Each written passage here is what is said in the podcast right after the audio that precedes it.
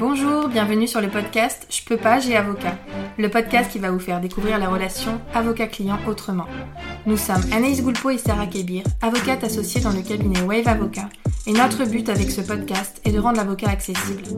Ici, vous trouverez des discussions, des partages d'expériences, voire des confidences, mais aussi des réponses concrètes à vos questions juridiques dans nos domaines. Grâce à un langage adapté, des réponses claires et de la bonne humeur, nous espérons pouvoir répondre à vos questions et inquiétudes et peut-être vous donner une nouvelle vision de l'avocat.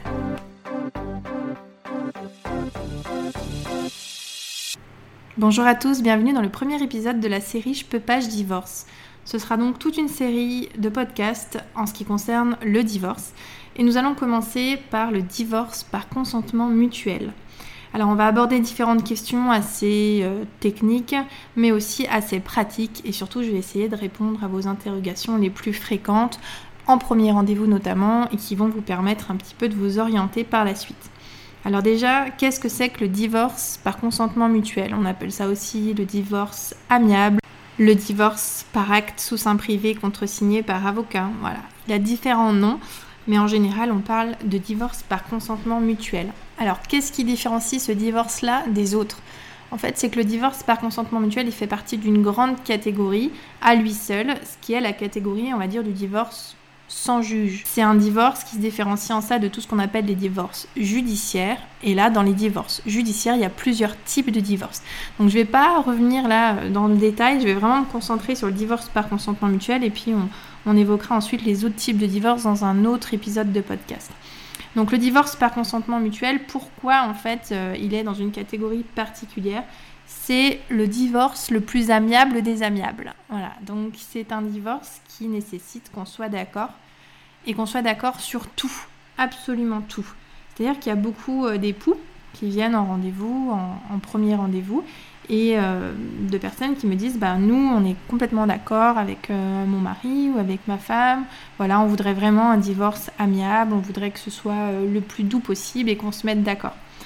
C'est parfait. Enfin on va dire que c'est la bonne démarche pour beaucoup de personnes. Sauf qu'il faut savoir que derrière pour vraiment pouvoir accéder à ce divorce par consentement mutuel il faut vraiment être d'accord sur tout de la plus petite chose à la plus grande chose, du plus petit détail au plus grand. Et donc parfois ça pose problème parce que euh, parfois on a besoin d'avoir quelqu'un qui tranche puisqu'on n'arrive pas à se mettre d'accord. Donc ça c'est vraiment la première chose, c'est que c'est un divorce qui exige qu'on soit vraiment d'accord sur tout. Il faut qu'on soit d'accord sur le principe même de divorcer évidemment et qu'on soit d'accord sur ses conséquences. Donc les conséquences, ça va être les conséquences pour les époux, le nom de famille, euh, les éventuelles mesures financières entre les époux, par exemple la prestation compensatoire. Mais ça va être aussi s'il y a des enfants, où vont vivre les enfants, avec qui, à quelle fréquence, comment voir l'autre, est-ce qu'il y a des pensions alimentaires à prévoir, qu'est-ce qu'on prévoit pour les vacances, qu'est-ce qu'on prévoit pour tel ou tel frais particulier des enfants. Au-delà des enfants, il y a aussi tout ce qui concerne les biens entre les époux qu'on appelle le la liquidation du régime matrimonial. Alors là, pareil, je ne vais pas rentrer dans les détails, ça va vraiment dépendre de votre situation. Si vous êtes marié sous un régime euh, sans contrat de mariage, ou au contraire si vous avez un contrat de mariage. Mais en tout cas, quoi qu'il arrive, il va falloir liquider, ce qu'on appelle liquider votre situation, c'est-à-dire qu'il va falloir régler votre situation, votre patrimoine, qui est des biens immobiliers, mais aussi s'il n'y a que des biens meubles, des voitures, de l'argent, de l'épargne, voilà, vraiment tout ce qu'il y a dans votre mariage, que ce soit au niveau financier ou non. Tout ça, ça doit être abordé et surtout tout ça doit faire l'objet d'un accord dans le cadre du divorce par consentement mutuel. Alors une fois qu'on a posé euh, ces principes-là, évidemment, chaque personne, quand elle arrive dans un cabinet d'avocat, euh, on n'a pas forcément déjà un accord sur tout. Mais in fine, c'est ce à quoi on doit arriver. Alors comment ça se déroule? Déjà, il faut savoir que dans tous les types de divorce, l'avocat est obligatoire. Qu'il s'agisse d'un divorce amiable ou d'un divorce judiciaire, chacun doit avoir son avocat. Ça permet déjà d'avoir une parole totalement libre, ça permet d'être éclairé totalement et d'avoir un suivi aussi vraiment personnalisé, ce qui n'était pas forcément euh, le cas avant, mais euh, qu'il est aujourd'hui en tout cas. Donc ça c'est un, un, premier conseil que je pourrais vous donner si vous êtes marié bien évidemment et que vous envisagez de divorcer, c'est d'aller voir un avocat même si vous êtes en très bon terme avec votre, votre futur ex-époux, même si vous avez déjà une idée bien précise de ce que vous souhaitez, et d'ailleurs c'est vous hein, qui savez le mieux ce qui est bon pour vous et pour votre famille, mais c'est quand même bien d'avoir un éclairage juridique de la situation assez rapidement, parce que parfois on peut euh, se mettre d'accord sur certaines choses ou dire certaines choses euh, qui vont pas forcément être adaptées à votre situation d'un point de vue juridique, donc c'est bien de pouvoir discuter sur des bases euh, en toute connaissance de cause, et puis aussi parfois on a certaines idées préconçues en fait en tête. Par exemple, la résidence alternée, souvent certaines personnes vont dire on a prévu de faire une résidence alternée, donc bon, bah, ce sera euh, par semaine. Et puis quand on rendez-vous, on dit mais peut-être qu'une euh, autre organisation est préférable pour vous, qu'est-ce que vous en pensez, comment vous organisez? Quand on va plus loin, on dit ah bon, mais c'est possible de faire différemment? Donc voilà, c'est vrai que des fois, on a beaucoup de choses, on a beaucoup de on-dit, beaucoup de, personnes qui vont nous expliquer leur expérience, mais c'est aussi bien d'avoir un point de vue juridique de quelqu'un qui a l'habitude et qui peut vous éclairer et vous expliquer jusqu'où vous pouvez aller en fait dans l'accord. Donc ça, c'est la première chose. Déjà, un avocat chacun. L'avocat obligatoire. Donc vous allez avoir votre premier rendez-vous avec votre avocat, celui que vous aurez choisi. C'est un rendez-vous qui est assez important parce qu'on fait un audit un peu de votre situation. Euh, on regarde tout ce qui vous concerne, euh, votre famille, la durée du mariage, vos enfants éventuels, votre régime matrimonial, tous les points vont être abordés avec l'avocat. Vous pouvez poser toutes les questions évidemment qui, vous taraudent et vous pourrez établir, j'ai envie de dire, un premier diagnostic sur ce qu'il est possible de faire, ce que vous, vous souhaitez faire et euh, sur un peu vos aspirations à ce moment-là. Soit votre ex, futur ex-époux a déjà un avocat et dans ces cas-là, ça permet d'avoir une mise en contact immédiate entre les deux avocats. Soit ça n'est pas le cas, et en général, l'avocat adressera un courrier à votre époux pour lui indiquer que vous souhaitez divorcer, euh, de préférence à l'amiable, et qu'il puisse se rapprocher d'un conseil. Donc en général, on a soit une prise de contact direct, soit cette fameuse lettre pour démarrer, et surtout, euh, voilà, pour, euh, essayer de voir si un consentement mutuel est possible. Ensuite, on a toute une phase de discussion entre avocats une discussion concrète sur euh, comment les choses vont se passer une fois divorcé. Cette discussion va permettre, une fois qu'on se met d'accord, si on arrive à se mettre d'accord sur absolument tout, je me répète un peu mais c'est important, euh, on va avoir une phase d'écriture de, tous ces accords-là qui seront dans une convention de divorce. Donc la convention de divorce va reprendre tous les accords et un peu plus, puisqu'il y a toutes plein de considérations juridiques peut-être qui vont vous échapper au départ, mais qui sont quand même importantes, des considérations fiscales, des considérations sociales, euh, des détails. Euh, parfois, c'est vrai que j'ai des clients qui me disent, mais est-ce qu'on est vraiment obligé d'aller euh, dans ce détail? En fait, ce qu'il faut bien avoir en tête, c'est que cette convention de divorce, ça va être un peu votre loi, votre loi familiale à l'avenir. Alors bien sûr, c'est une loi qui pourra sur certains points être modifiée, notamment concernant les enfants. Pour le reste, ça ne pourra pas l'être. Hein. Donc il y a toute une partie qui est intangible. Mais il faut savoir que c'est ce qui s'appliquera si un jour vous veniez à ne plus être d'accord, par exemple. Donc notamment vis-à-vis des enfants, c'est quand même important d'être précis et que tout le monde se sente protégé euh, dans cette discussion-là et qu'on puisse vraiment prévoir des choses euh, qui pourront s'appliquer si un jour il y avait une petite, euh, je sais pas, un problème de date de vacances ou des choses peut-être très concrètes, mais qui permettront d'éviter des litiges ensuite parce qu'on aurait des points qui ne seraient pas suffisamment éclaircis. Après, une fois que les avocats ont rédigé conjointement euh, cette convention qui reprend tous les accords et que vous avez vu en fait vous-même que vous avez travaillé avec votre avocat, votre avocat va vous envoyer la convention par lettre recommandée avec accusé de réception. Donc soit une lettre traditionnelle, soit par voie électronique, maintenant c'est possible. C'est une lettre électronique particulière, mais en tout cas vous allez recevoir la convention de divorce et vous aurez à compter de cette réception un délai de réflexion de 15 jours. Donc pendant 15 jours, on ne peut euh, rien faire sauf réfléchir, ce qui est le but de ce délai-là. Une fois que ce délai est passé, on peut signer la convention de divorce. On la signe ensemble, en même temps, tous les quatre. Ça, c'est un point important. En tout cas, euh, actuellement, c'est comme ça que ça se passe. Et ça permet d'avoir, c'est vrai, une certaine quand même solennité du moment, puisque donc on ne passera pas devant le juge. Donc c'est vraiment un peu un moment déterminant du divorce par consentement mutuel, où on, reprend les accords qui ont été donnés, où chacun signe, les avocats aussi signent, voilà, les quatre, les quatre protagonistes signent.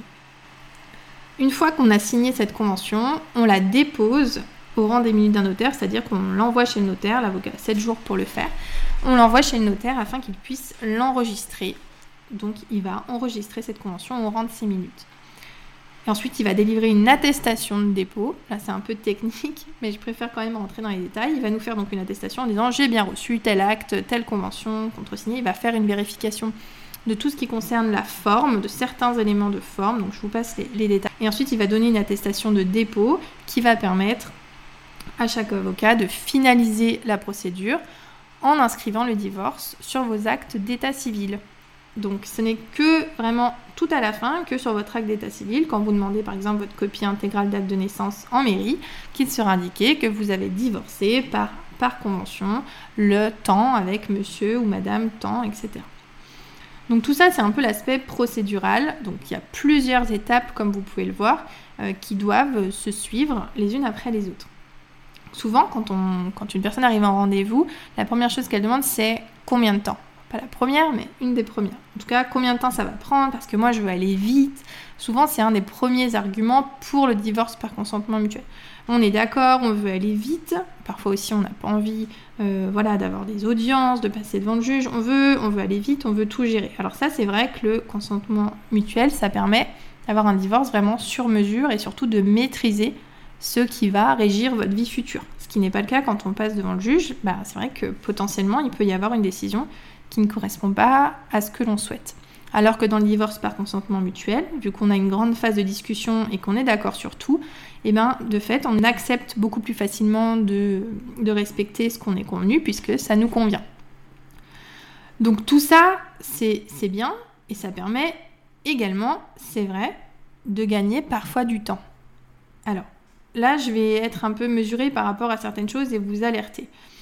Parfois, sur certains sites, quand on, peut euh, rechercher sur Internet ou quand on peut euh, voilà, regarder sur Google ce genre de choses, on peut avoir des, un peu des, annonces assez accrocheuses, divorcé en euh, deux semaines, enfin j'exagère mais à moitié, divorcé en un mois, divorcé rapidement et pour des prix d'ailleurs défiant toute concurrence.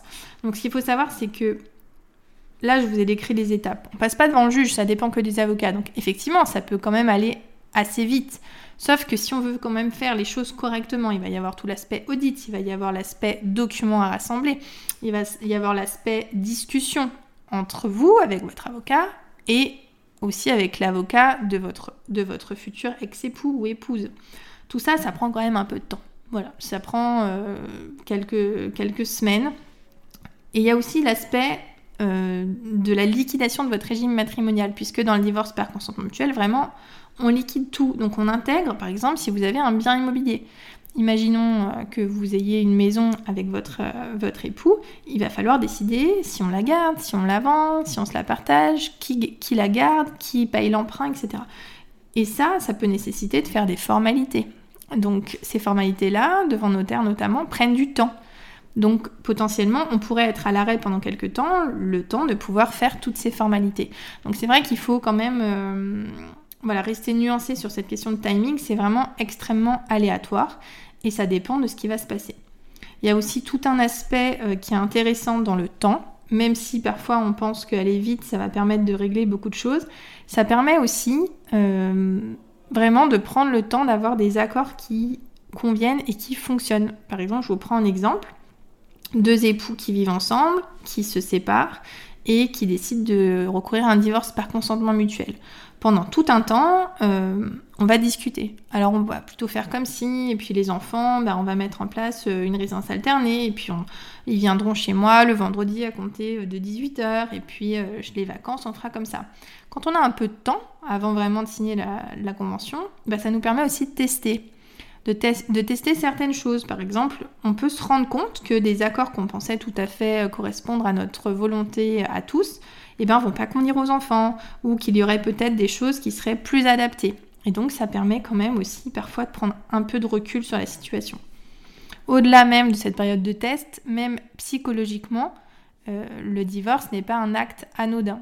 Quand bien même on pourrait le faire assez rapidement et euh, de manière assez facile, entre guillemets, en fait, c'est pas si facile et c'est jamais euh, anodin, même quand quelqu'un vient en disant nous on est d'accord sur tout, en plus il n'y a rien de difficile dans notre situation, etc. Sûrement, mais il faut s'en assurer, il faut vérifier, il faut discuter, il faut, il faut creuser. Euh, puisque euh, ce qui peut vous, vous sembler très facile peut ne pas l'être en fait juridiquement. Donc voilà, il y a tout ça qui vient influer sur le timing. Après, c'est évident que en général, un divorce par consentement mutuel est plus rapide qu'un divorce judiciaire. C'est plus généralement ce qui se passe. Là, je voudrais aussi euh, juste faire une petite alerte sur le divorce par consentement mutuel. Si c'est souvent un avantage qui est recherché euh, de pouvoir aller plus vite et de pouvoir régler la situation plus facilement, il faut toutefois qu'on soit vraiment chacun dans une bonne foi, dans une démarche vraiment amiable. Parce que si euh, finalement on s'engage dans un processus comme ça qui ne fonctionne pas, ça peut après avoir un revers. Hum, déjà, si on n'est pas tous en train d'agir en bonne foi, on, pourrait avoir un, souci après de preuve, puisque tout ce qui s'échange entre avocats de, base est confidentiel. Je pense que ça, ce serait intéressant éventuellement qu'on en reparle euh, dans un autre épisode de podcast, comment ça fonctionne, mais quand nous, on s'écrit entre avocats, tout est confidentiel. On va échanger des choses qui sont confidentielles. Donc on ne pourra pas après, euh, si on n'est plus d'accord, dire oui mais en fait euh, on était convenu comme ci ou comme ça. Ce ne sera pas possible. Il faudra chacun donner son, son argument, sa position et après faire trancher. Donc voilà, c'est vrai que ça peut être... si on n'est pas amiable, on peut perdre finalement du temps plus qu'en gagner. Mais généralement, on arrive quand même à le faire de manière saine et amiable. Donc c'est un travers qui n'est pas récurrent. Souvent, on nous demande aussi euh, combien ça coûte. Combien ça coûte de divorcer par, consentement mutuel. Ça, c'est vrai que ça peut être un des arguments pour divorcer par consentement mutuel. Il y a beaucoup d'époux qui disent bon, moi je pense qu'on devrait le faire par consentement mutuel, on va gagner du temps, on va gagner de l'argent. Euh, voilà, ça sert à rien de s'engager dans un divorce qui va nous coûter euh, les yeux de la tête. mieux vaut faire comme ça, on se met d'accord, comme ça c'est réglé et puis ça nous coûtera pas cher. Alors déjà par rapport aux honoraires de votre avocat.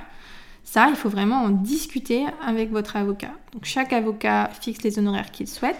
Là encore, attention quand même au divorce euh, trop low cost, hein, parce que si c'est pour avoir un conseil qui n'est pas éclairé et qui ne permet pas d'étudier réellement votre situation, bah après vous pouvez avoir le revers de la médaille et avoir des difficultés euh, dans la suite. Et je vous assure qu'il vaut quand même mieux, dès le départ, avoir quelque chose de correct, surtout pour un acte aussi important. On paye souvent le prix en fait, hein, in fine. Donc bon, ça c'est une petite, une petite remarque. En tout cas, c'est à voir avec votre avocat. En général, on se dit divorce par consentement mutuel égale moins cher. Là encore, c'est pas une règle immuable. Il peut y avoir des divorces par consentement mutuel très complexes ou qui vont, qui vont nécessiter un travail très très important, qui vont nécessiter un temps très important. Donc là, vraiment, ça dépend de chaque situation et de chaque avocat. Le plus important, c'est de vous sentir bien accompagné euh, et surtout d'être éclairé. Voilà, que tout le monde soit bien d'accord sur combien euh, ça va coûter et de quelle manière. C'est ça qui est vraiment le plus important, plus que le prix lui-même. Après, dans le coût du divorce, il y a plusieurs coûts en fait. Il y a effectivement le coût de votre avocat, les honoraires d'avocat, mais il peut aussi y avoir, notamment si vous avez euh, des biens immobiliers, mais pas que, ce qu'on appelle des droits de partage, qui sont en fait euh, une imposition, viendra euh, sur vos biens à partager. Donc ça, c'est quelque chose que vous devez aborder également avec votre avocat pour avoir conscience que potentiellement, il y aura des droits de partage euh, dans votre procédure de divorce et que vous aurez un impôt à payer sur le partage de vos biens. Vous pouvez évidemment bénéficier de l'aide juridictionnelle totale ou partielle dans le cadre d'une procédure de divorce. Donc là encore, c'est à adapter selon votre situation. Je pense qu'on a fait euh, le tour de la question du divorce par consentement mutuel, en tout cas des grandes lignes. Donc vous l'avez compris, deux avocats, un avocat chacun des différentes, étapes à aborder les unes après les autres. Une possibilité d'avoir quelque chose sur mesure qui soit avec un timing quand même que vous maîtrisez beaucoup plus qu'une procédure judiciaire, c'est sûr, et qui nécessite un audit précis, un accompagnement précis, et donc évidemment, dans la mesure en plus où l'avocat est obligatoire, plutôt vous irez euh, rencontrer un conseil, plutôt vous pourrez y voir clair et vraiment être éclairé sur toutes ces questions qui sont euh, très importantes. Donc j'espère que ce podcast aura pu vous apporter des réponses à certaines de vos questions. Si vous avez d'autres questions à nous poser, n'hésitez pas à le faire via nos réseaux sociaux, via notre site internet, euh, via nos mails. Voilà, vous pouvez nous contacter euh, sans difficulté et j'espère que nous pourrons répondre à vos questions. Et à bientôt pour un prochain épisode, notamment de la série Je peux pas, je divorce. Merci d'avoir suivi ce podcast. Pour nous soutenir, n'hésitez pas à nous laisser une note et un commentaire sur les plateformes de podcast. Vous pouvez également nous retrouver sur les réseaux sociaux Facebook, Instagram, LinkedIn et YouTube. N'hésitez pas également à nous laisser vos commentaires et avis. Nous vous laissons tous les liens sur les notes du podcast. À bientôt.